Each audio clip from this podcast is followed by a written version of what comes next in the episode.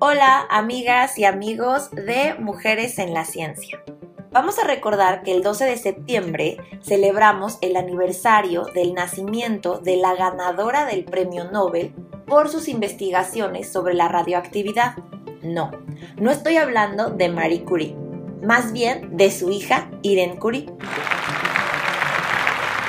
quien se esforzó muchísimo por no vivir en la sombra de su madre, así que realizó investigaciones y nuevas contribuciones científicas al mundo de la física nuclear. Irene Curie nació el 12 de septiembre de 1897 en París. Desde pequeña estuvo interesada en la física y en las matemáticas. De hecho, a los 11 años ya estudiaba matemáticas avanzadas y era tanto su conocimiento que se le permitió enseñar a sus compañeros. Después de terminar el bachillerato, ingresó a la Universidad de la Sorbona en París para estudiar matemáticas y física. Al mismo tiempo, ella quiso estudiar un curso de enfermería, pues en ese momento estaba comenzando la Primera Guerra Mundial y ella quería ayudar. La guerra la hizo dejar la universidad para ir a auxiliar como enfermera radióloga.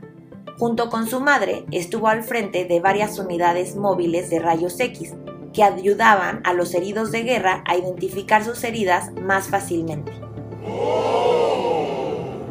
Estas unidades se llamaban Pequeñas Curie. Cuando cumplió 18 años, estaba formando enfermeras para que la ayudaran en los pequeños Curie. Ella también aprendió a reparar los aparatos de rayos X, por lo que en 1916, cuando tenía tan solo 19 años, impartió un curso de rayos X en un hospital de París. Al siguiente año, trabajó como ayudante en el laboratorio Curie del Instituto de Radio de la Universidad de París. Ahí hizo sus investigaciones sobre la radioactividad, en específico en fenómenos atómicos y en partículas alfa de polonio. Allí también conoció a Frederick Joliot, a quien introdujo a los trabajos de radioactividad en el laboratorio. Fue tanta su química y su física literal que se terminaron enamorando y se casaron en 1926. Su madre, Marie Curie, nunca le cayó bien, pues temía que él solo quisiera a Irene para aprovecharse de su apellido y de sus investigaciones. Sin embargo, hicieron un gran trabajo como equipo de laboratorio, pues gracias a su trabajo en física nuclear, el científico James Chadwick descubrió el neutrón así como David Anderson descubrió el positrón. Chadwick y Anderson ganaron un premio Nobel por sus descubrimientos. Pero ahora era el turno de la pareja Curie-Joliot, quienes en 1935 también ganaron el premio Nobel por el descubrimiento de los radioisótopos artificiales o la radioactividad artificial. Gracias a este descubrimiento cambió la forma de ver la química y su relación entre distintos elementos, así como la aplicación de la física y la química en los ámbitos de la medicina y de la investigación en general.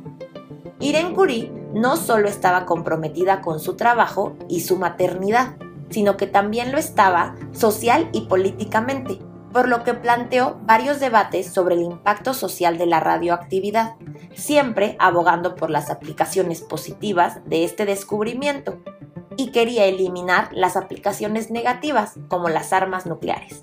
También luchó por los derechos de las mujeres en cuanto a la educación y su desarrollo en la sociedad. Entre otros de sus logros se encuentran que fue secretaria de Estado de Investigación Científica, así como que dio clases en la Facultad de Ciencias de París. Fue directora del Instituto de Radio y formó parte de la Comisión de Energía Atómica. Finalmente, en 1948 consiguió desarrollar el primer reactor nuclear francés. Irene Curie demostró ser una gran mujer.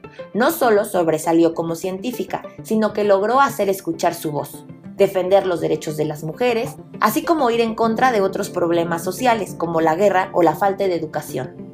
Ella es una mujer que no solo destacó por ser la hija de Marie Curie, sino que dio a conocer y a respetar su propio nombre. Ella nos inspira a seguir nuestros sueños y a recordarnos la importancia de las mujeres en la ciencia.